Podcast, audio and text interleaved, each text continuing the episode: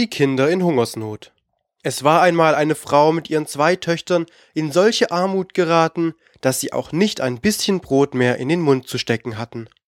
Wie nun der Hunger bei ihnen so groß ward, dass die Mutter ganz außer sich und in Verzweiflung geriet, sprach sie zu der Ältesten Ich muss dich töten, damit ich etwas zu essen habe.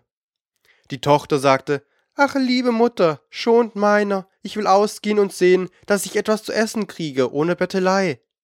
Da ging sie aus, kam wieder und hatte ein Stückchen Brot eingebracht, das aßen sie miteinander, es war aber zu wenig, um den Hunger zu stillen. Darum hob die Mutter zur anderen Tochter an, so musst du daran. Sie antwortete aber, ach liebe Mutter, schont meiner, ich will gehen und unbemerkt etwas zu essen anderswo ausbringen. Da ging sie hin, kam wieder und hatte zwei Stückchen Brot eingebracht, das aßen sie miteinander, es war aber zu wenig, um den Hunger zu stillen. Darum sprach die Mutter nach etlichen Stunden abermals zu ihnen, Ihr müsst doch sterben, denn wir müssen sonst verschmachten. Darauf antworteten sie, Liebe Mutter, wir wollen uns niederlegen und schlafen und nicht eher wieder aufstehen, bis der jüngste Tag kommt.